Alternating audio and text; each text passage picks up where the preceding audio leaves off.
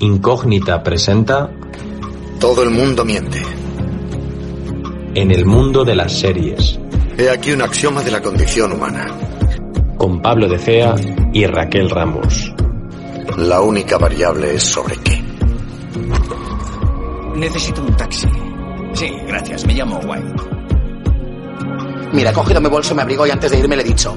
¿Sabes cuál es mi currículum? El cariño de toda esta gente, cosa que tú no tienes. Pero solo muere quien es olvidado. Ella es Cristina, la veneno. Las caras, Juan, las caras, las caras. No me jodas, Berlín, que esto no es una película de Tarantino, ¿eh? Para adentro, Romerales. ¡Quiero mi bocadillo! ¡Quiero mi bocadillo! Sí, el amor no correspondido es una putada.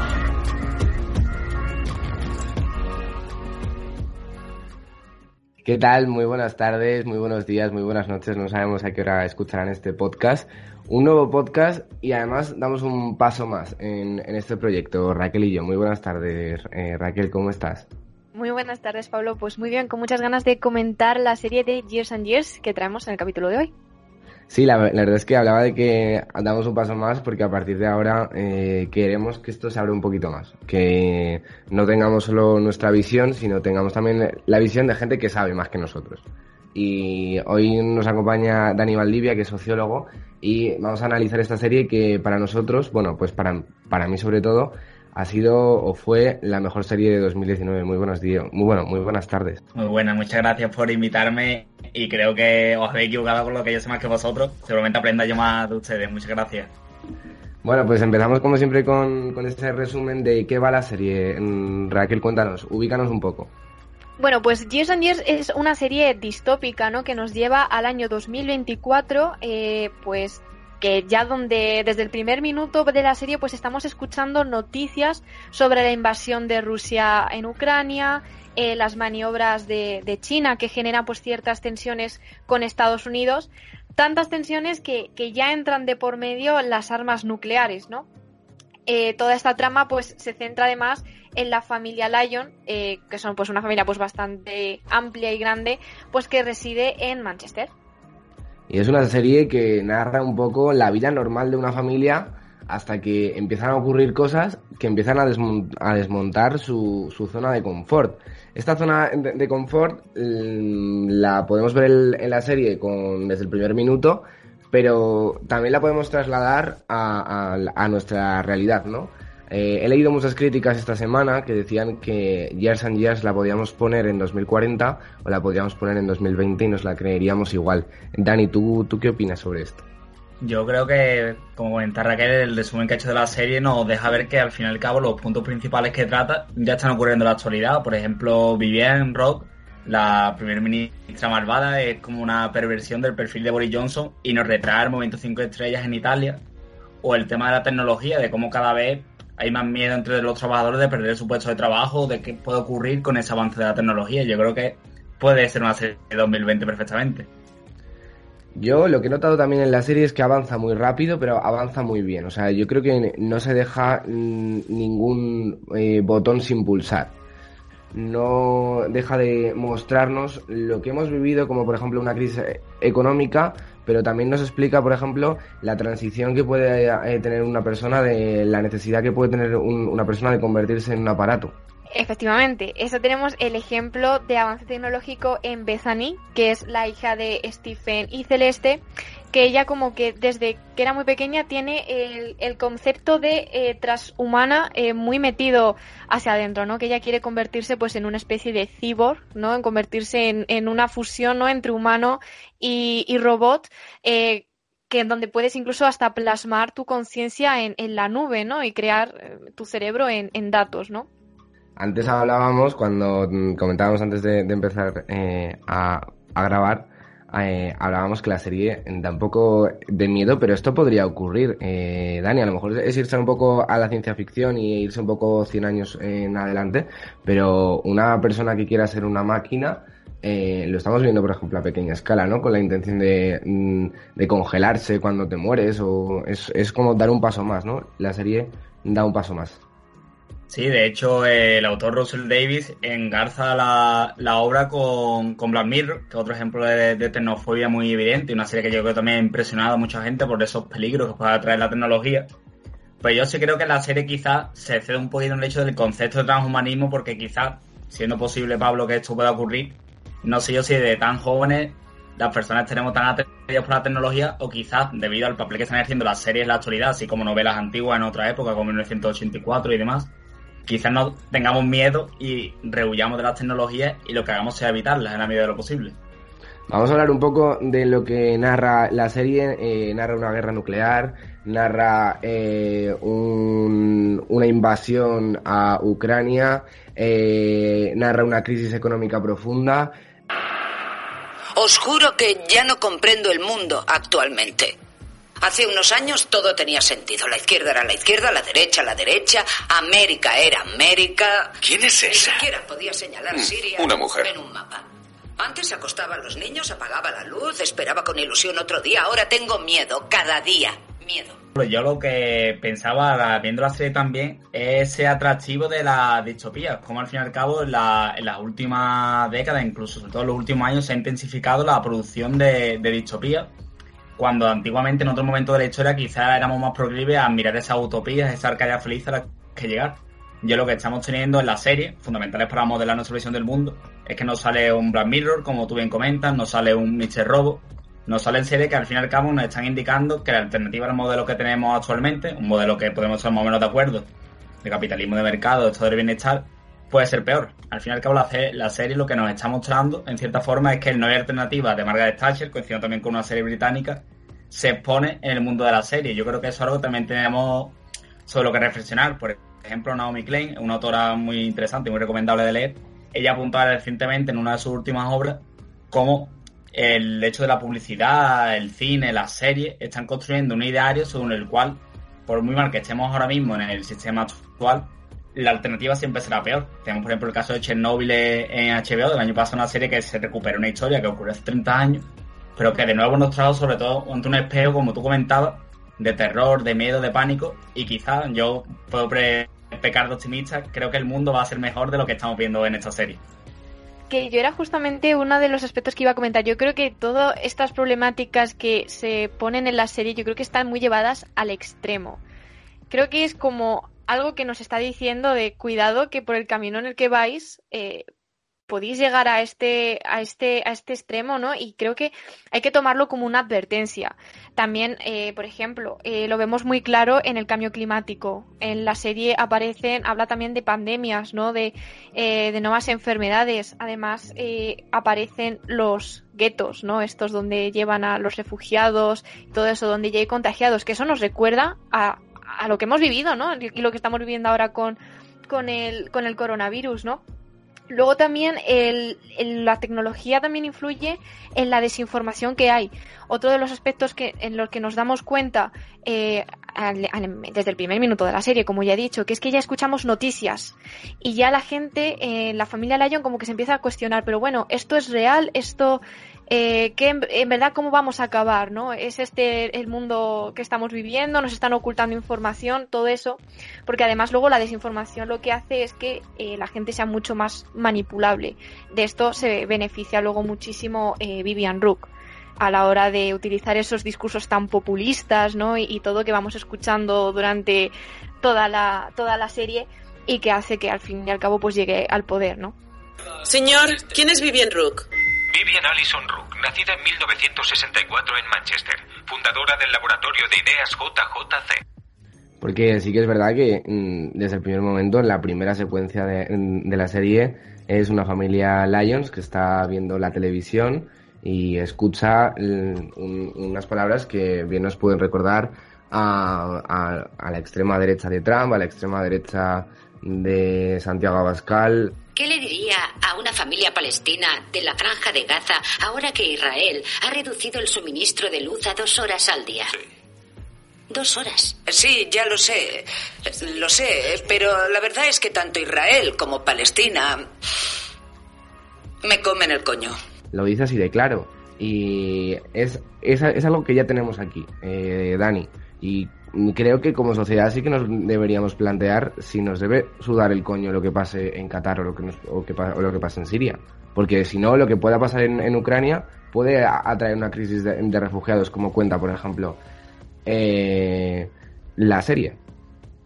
Es súper interesante lo que comentas, Pablo, porque uno de los libros para mí más importantes de 2020 es Pandemocracia de Daniel Inariti, un filósofo de la ciencia política de Euskadi. Y es lo que comentas eso, que al fin y al cabo en mundos globales los problemas también son globales y son sobre todo más complejos. No podemos reducir a cerramos las fronteras, nos encerramos en nuestra familia, nos encerramos en lo que somos nosotros, en nuestro barrio. Y con eso, que también puede conectar con la polémica de Place que hemos tenido recientemente, estamos a salvo de todos. ¿no? El mundo ya no funciona así. Lo que ocurre en Ucrania, lo que ocurre en África, lo que ocurre en los Estados Unidos, también nos va a repercutir a nosotros, ya sea de una manera beneficiosa o de una manera perjudicial.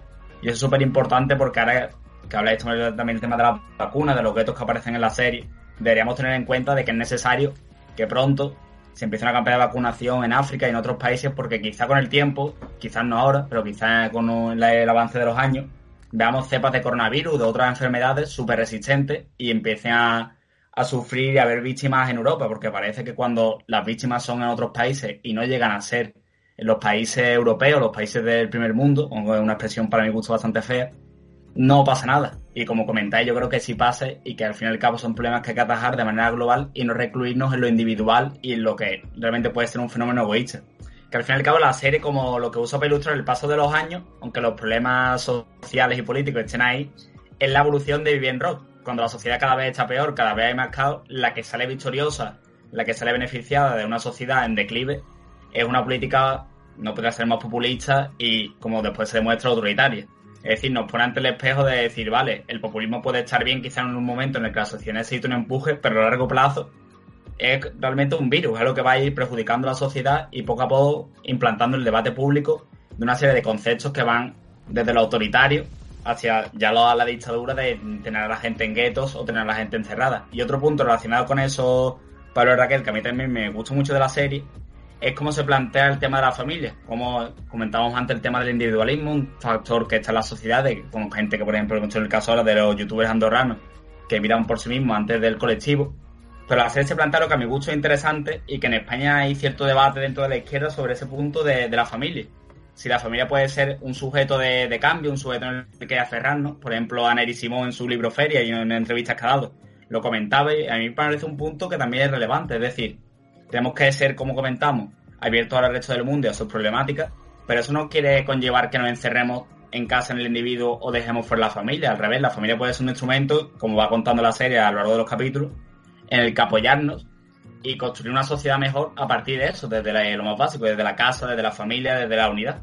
No sé vosotros cómo veis este punto.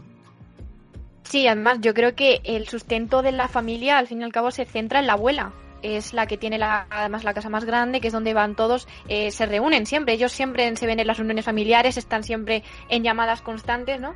Eh, uno de los personajes que más me ha llamado la atención, sobre todo por su indecisión política, lo hemos visto en varios ejemplos, es Rosy, que es la madre soltera, que está en silla de ruedas, que tiene los dos hijos, y, y bueno, pues que trabaja en un comedor y que de la noche a la mañana se ve que los están sustituyendo las máquinas, ¿no? Y eso al fin y al cabo está pasando en, en toda la familia, que los, los puestos de trabajo están peligrando eh, debido al avance de las nuevas tecnologías. Eh, este personaje me hace mucha gracia porque va a un meeting de, de Vivian Rook y como que la va apoyando y la preguntan, pero ¿tú estás de acuerdo con lo que está diciendo? Y dice, no, no lo sé, sí, yo no lo voy a votar, pero vamos, Vivian, vamos, tú puedes, vas a ganar, ¿no? Y esto pues sí que representa a toda esa sociedad desinformada eh, que, como ya he comentado, los hace mucho más manipulables y hace que la gente pues no sea consciente del propio, del propio problema que hay, ¿no? De que muchas veces los mensajes populistas no son efectivos y que no puedan luego rebelarse contra el problema, que es lo que cuesta, ¿no? Que la gente se dé cuenta de, de que hay que cambiar las cosas eh, con una revolución y eso lo vemos otra vez en las imágenes que aparecen en la serie, pues de las noticias, aparte mundiales, ¿no? Que, que hay como revoluciones. Sale España, además, eh, España, hace una referencia a España. Y hace, un, eh, hace una referencia a España de, de, de, una, de una revolución eh, casi casi socialista. Eh, rescatando lo que decías tú de Rosy y trasladando aquí a España, por ejemplo, y a la situación actual con los youtubers, eh, Rosy es la viva imagen de la persona que paga impuestos, que, que llega casi casi mal y, y con el agua al cuello a, a, fin de mes, pero sin embargo sigue votando o vota a los mismos que siempre eh, favorecen a los que más tienen Sí, es un caso paradigmático de eso de, de lo que comenta Raquel, que me parece súper interesante. Estoy muy de acuerdo con ella, de cómo la desinformación nos lleva a asumir que los problemas complejos se pueden solucionar con, de manera fácil, de manera sencilla, y es algo que es evidente que no. Problemas tan complejos como los que estamos abordando en la sociedad actualmente o como los que se abordan en la serie, no se van a resolver con mano dura o una líder autoritaria o dejando a los inmigrantes encerrados en guetos, ni mucho menos el problema que trae consigo o, la solución. Quizás veamos una renta básica ligado a ello en el futuro. Pero el tema del avance de, de lo digital y el periodo de los puestos de trabajo, o incluso lo que algunos plantean de que el problema son los inmigrantes que vienen a robarnos el trabajo, eso no se va a resolver mandando a los inmigrantes a su país, ni muchísimo menos. Eso requiere información, requiere debate público, requiere que el periodismo recupere ese papel de cuarto poder o incluso quinto poder, como se comenta en la actualidad, y ya yo iría un poquillo más allá y diría que la ciudadanía también debe empoderarse y ser capaz de unirse al periodismo más crítico para reivindicar, como comentaba Raquel, soluciones a los políticos, pero soluciones reales, no soluciones de la noche a la mañana de te voy a apoyar porque me estás dando un mensaje que me gusta. No, no, ni mucho menos. Sino soluciones que sean capaces de abordar problemas que, como estamos comentando aquí, son tan complejos que requieren años y años y muchísima dedicación, de tanto de los políticos como de la ciudadanía. Tengo que disculparme con los espectadores. No puede decir algo así. Pero soy sincera, soy sincera. Kiev, Yemen, Qatar, les aseguro que pueden comerme. No, no, no, no, no, no. Como vuelva a decir eso, tendré que excluirla. Esa es la cuestión. No podemos decir nada que sea verdad. Yo tengo una pregunta para vosotros y es que ahora mismo estamos viviendo en un mundo pues donde hay mucho activismo, ¿no? En contra de la homofobia, del machismo, donde el feminismo está en pleno auge además. Eh, todas estas cosas. Y en la serie además se nombra un concepto que es el de involución. Están constantemente durante los seis capítulos de, de la serie. ¿Vosotros creéis que el mundo actual, ya en el que estamos viviendo, ya fuera de, de ficción, está sufriendo una involución? Dani es el sociólogo, que responda a él. Me pasa la, la patata caliente. Yo creo que es lo que comentaba al principio, Raquel, que al final estamos embocados en un mundo de pesimismo, de, de atracción hacia las distopías, que incluso podría llamar el fetichismo de la distopía. Y yo creo que nos estamos equivocando. Yo creo que el mundo ahora mismo es un lugar mucho mejor de lo que era hace 20 años, de lo que fue hace 100 años y si nos ponemos de lo que fue hace 200 años. Las democracias, pese al peligro del autoritarismo que estamos viviendo, como comentaba Pablo, con el caso de Trump, el caso de Rusia, Ucrania, yo creo que estamos en un mundo mejor. El problema que tenemos es que hay grandes desafíos sociales, que en los que incluye la tecnología, que no se están siendo capaces de definir por un problema, yo creo que de comprensión y de debate público, y eso hace que sean incapaces de encontrar la solución global a ellos. Entonces, pues al fin y al cabo vemos como los países se producen revueltas y una idea que está muy relacionada a ello es el tema de la, cómo la globalización ha hecho que las desigualdades alrededor de todo el mundo se hayan reducido, es decir, los países más pobres ahora son menos pobres, pero dentro de los propios países ricos, ese primer mundo que comentábamos antes, las desigualdades han aumentado por el tema de la deslocalización, de la marcha de trabajadores de plantas industriales hacia países de, del tercer mundo en desarrollo. Entonces yo creo que el mundo no está evolucionando ni muchísimo menos. Lo que pasa es que lo que necesitamos es consensos globales y discusiones globales para abordar retos de una magnitud que yo creo que si tenemos esos retos, sí podemos creer que el mundo está evolucionando. Si no somos capaces de definirlo siquiera, pues vemos como una pesadumbre que nos, que nos anega y una falta de expectativas, sobre todo los jóvenes, que es lo creo que creo que más a ese pesimismo y esa medida de evolución, porque hemos visto que nuestros mayores sienten una oportunidad de tener una casa, de tener una familia, de tener un coche, aunque siquiera de tener un perro, y nosotros seguimos con 20 largos años pues, en las carreras, en los másteres, en los doctorados, intentando buscarnos la vida. Desde nuestra perspectiva, quizás sea más fácil que ese discurso de la evolución, que puede derivar un discurso antipolítico, de bueno, está todo perdido, me voy a drogar, no voy a hacer nada por, por la sociedad, Cale, pero yo creo que tenemos que intentar, sobre todo nosotros, el papel que tenemos, que hemos sido afortunados de poder estar en la, estudiar en la universidad, de tener aquí, por ejemplo, la capacidad de, desarrollar nuestros discursos, de intentar cambiar eso, aunque sea de la posición de un granito de arena, y poquito a poco, pues ir trasladando la idea de que la sociedad hay futuro también para los jóvenes, no solo para los que ya han vivido una buena vida. Lo ves, yo decía que iba a responder mejor el que yo, y está claro. Eh, yo tengo también muchas preguntas. Por ejemplo, Years and Years, eh, ¿acaba contando la implantación de una dictadura británica? Sí, ¿no? O sea, se ve que hay una dictadura al final. Yo creo que es muy útil lo que hace él al final de la serie para ilustrar el caso de Estados Unidos, porque es lo que vemos que los golpes de Estado ya no son como antaño el caso de Allende, que entre los tanques y derrumban el Palacio de la Moneda y matan al presidente. Ya eso no ocurre así, son golpes de Estado que llamar como postmodernos, que sean desde dentro de la legalidad, dando paso a la línea que comentaban Levitsky y Zibla en cómo ven las democracias, de que el propio presidente, el propio poder ejecutivo, va debilitando el resto de poderes, tanto el legislativo como el judicial, ir haciéndose con el poder. Entonces son cambios que se producen tan poco a poco, tan de una manera tan lenta gradual, como ha ocurrido en Hungría y Polonia, que cuesta mucho en los términos que, que trabajamos en la actualidad definir como golpe de Estado, pero claramente lo son. Son claramente una asunción de poderes y responsabilidades que no estaban atribuidas al Ejecutivo y que el Ejecutivo al llegar al poder asume. Y yo creo que eso también me hace a mí plantearos una pregunta en relación a la serie, que es el papel que vosotros creéis que tiene la ciudadanía en que esto ocurra. Comenté el caso de, de la familia de, de los Lions, ahora no recuerdo el nombre, que acude a los mítines de Vivian, cómo esa gente, esa parte de la sociedad que asimila esos discursos, aunque luego diga, no, no los voto, ni siquiera voy a votar, es también corresponsable de que figuras como Trump puedan llegar al poder. No sé vosotros cómo lo veis. Y no solo eso, yo creo que esa figura es muy importante, pero también la de los medios, ¿no? Hace unos días vimos como eh, Radio Televisión Española, eh, Diego Losada ponía delante a, Javier Ortega Smith y con datos y con, y, con estadísticas empezaba a desmontar sus, argumentos. Creo que eh, evitar que esto pase, evitar que eh, un futuro distópico como el que plantea Years and Years pase, es eh, con información verídica, con información veraz, comprometida.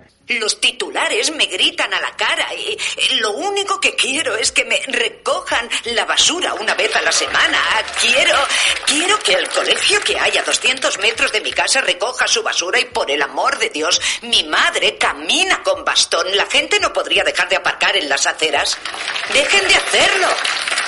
Pero adelante, pregúnteme por Israel, pregunte por Palestina y yo le contestaré que me pueden comer el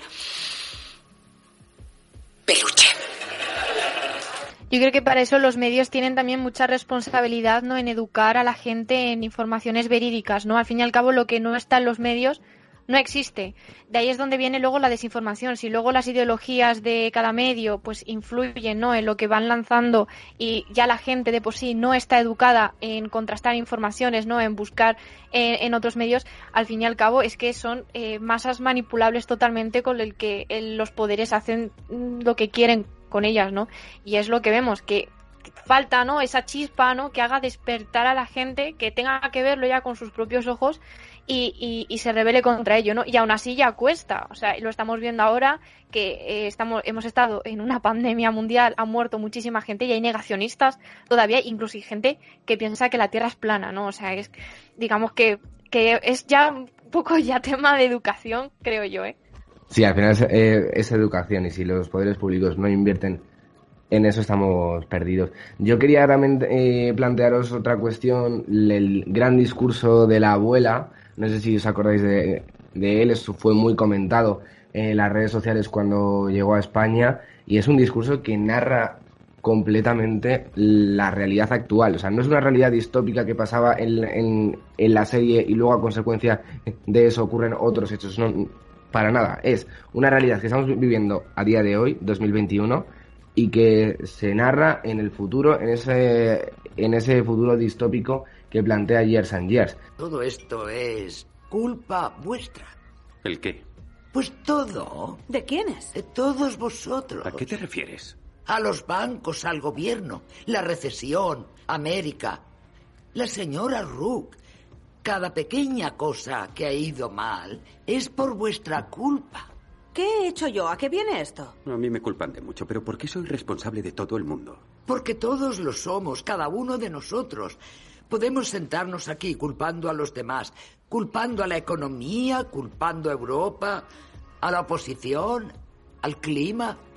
Y luego culpamos a las oleadas de destrucción de la historia como si estuvieran fuera de control y fuéramos indefensos y muy insignificantes. Pero sigue siendo culpa nuestra. Ya sabéis por qué. Si una camiseta cuesta una libra, a una camiseta que cuesta una libra, no podemos resistirnos, ninguno de nosotros. Vemos una camiseta que cuesta una libra y decimos, oh, es una ganga, la compro, y la compramos.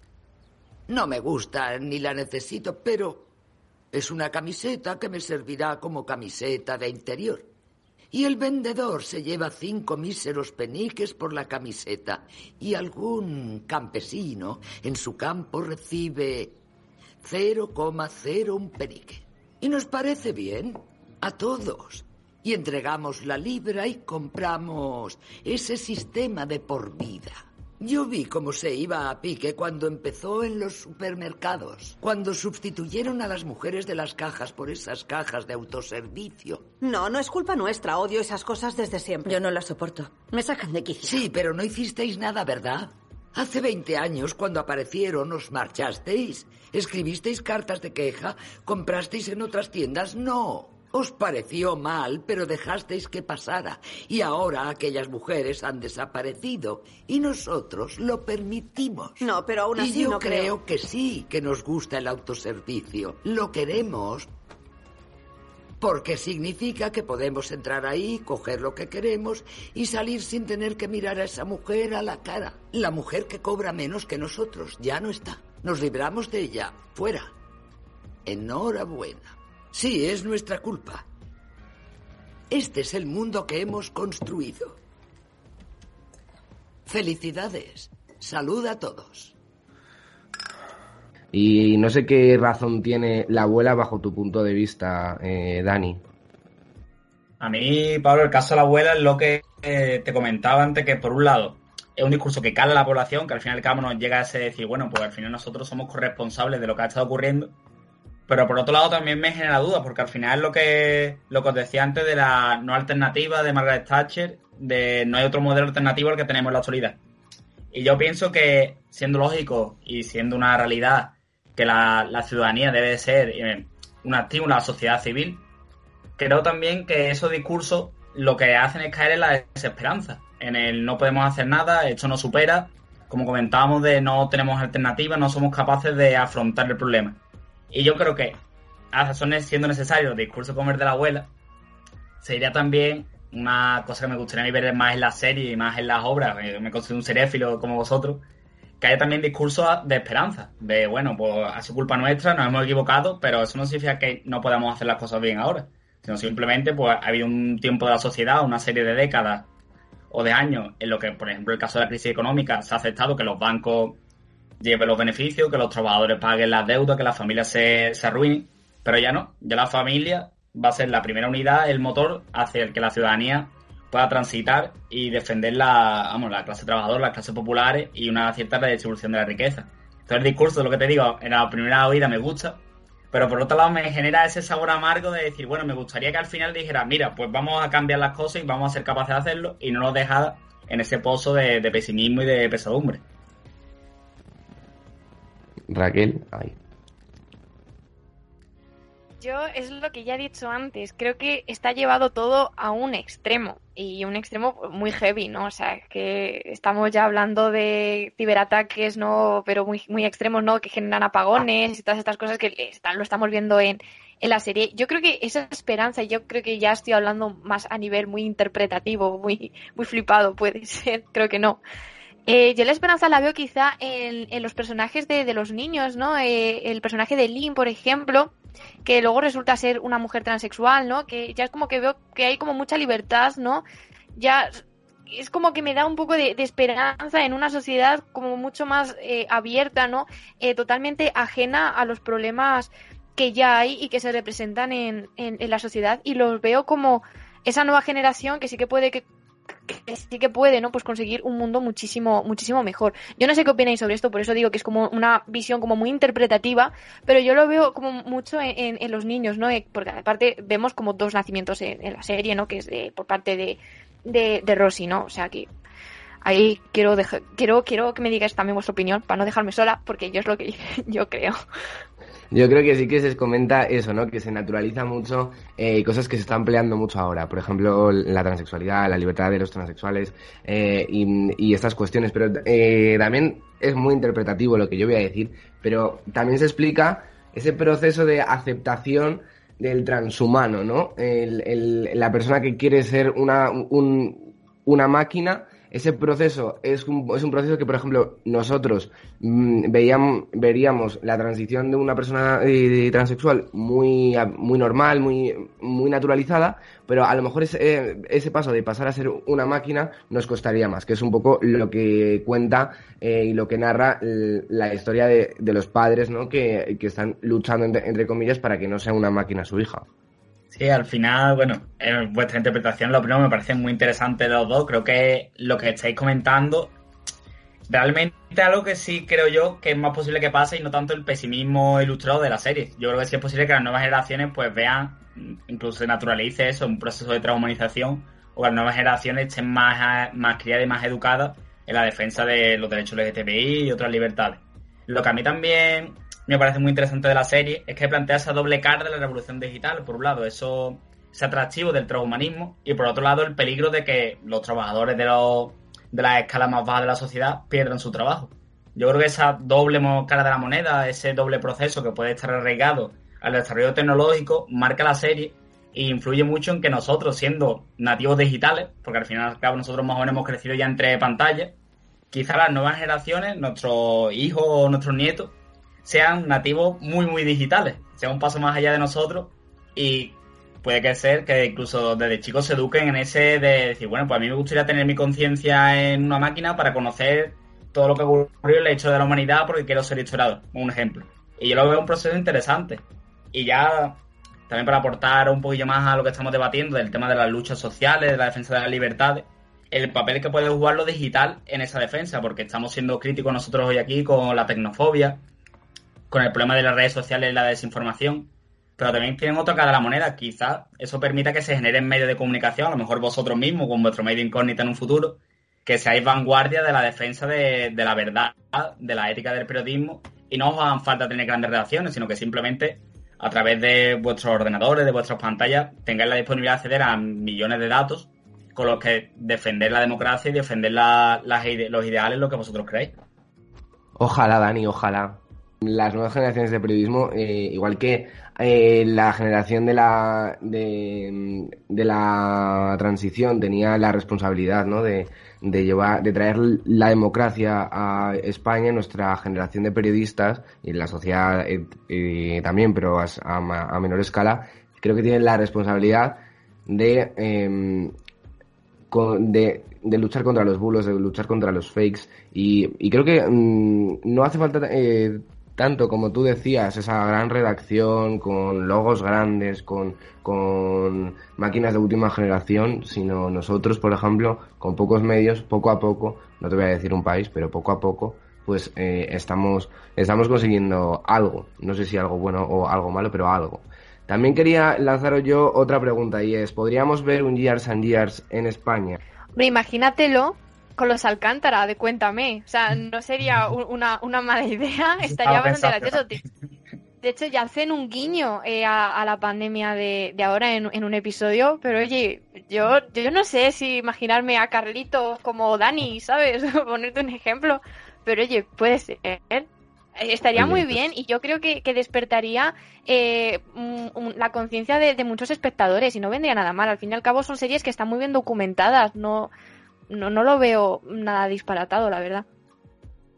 Dani, ¿tú cómo ves unos Alcántara en el año 2040? Sería, yo creo que algo positivo, pero también lo que os digo, que tendríamos que tener cuidado de que no nos muestren a lo mejor una realidad que, que sea muy pesimista o muy desesperanzadora con los problemas que ya tenemos actualmente en la sociedad española, que quizás lo que menos nos haga falta sean relatos que nos aterren o nos asusten de cara a los retos y desafíos que vamos a afrontar recientemente, con una situación económica que ahora mismo está en cierta medida complicada y una situación sanitaria en la que no terminamos de salir. No sé yo si quizá a más de uno le gustaría ver un 2040 tan aterrador o tan triste como el que nos presenta Jazz and Years. Para terminar, siempre eh, nosotros, eh, Dani, eh, ponemos nota a la serie. Yo le pondría cuatro estrellas y media. Eh, le quito la mitad de. Le quito una, una mitad más que nada porque me ha acojonado mucho. O sea, yo he de decir. O sea, si, si, si ya Black Mirror eh, de por sí a mí ya me acojonaba, a mí esta, pues, ¿qué quieres que te diga? Ha habido capítulos en los que me he quedado, joder, espera, voy a parar un ratito el maratón porque necesito un, un respiro. Está muy bien hecha, ya fuera coñas, está muy bien hecha. Creo que muestra una realidad muy posible, pero como ya he dicho antes, muy llevada al extremo. Y, y, y no sé, en general, yo he salido muy satisfecha después de ver la, la serie y, y, muy contenta, al fin y al cabo, bueno, contenta, no es el mejor adjetivo, sino satisfecha no al verla, pero, pero yo creo que muy bien. No sé. Un 9,5 un 9,5 eh, da, da Raquel. Lo que tú hablabas de extremo, ¿qué nos, qué nos habría dicho a, nosotros hace un año que iban a dar un golpe de Estado en Estados Unidos o un intento de golpe de Estado. O sea que tampoco, yo es que tampoco lo veo tan extremo. O sea, yo me lo creo lo, que puede pasar y lo que cuenta. Eh, Dani, ¿tú qué opinas?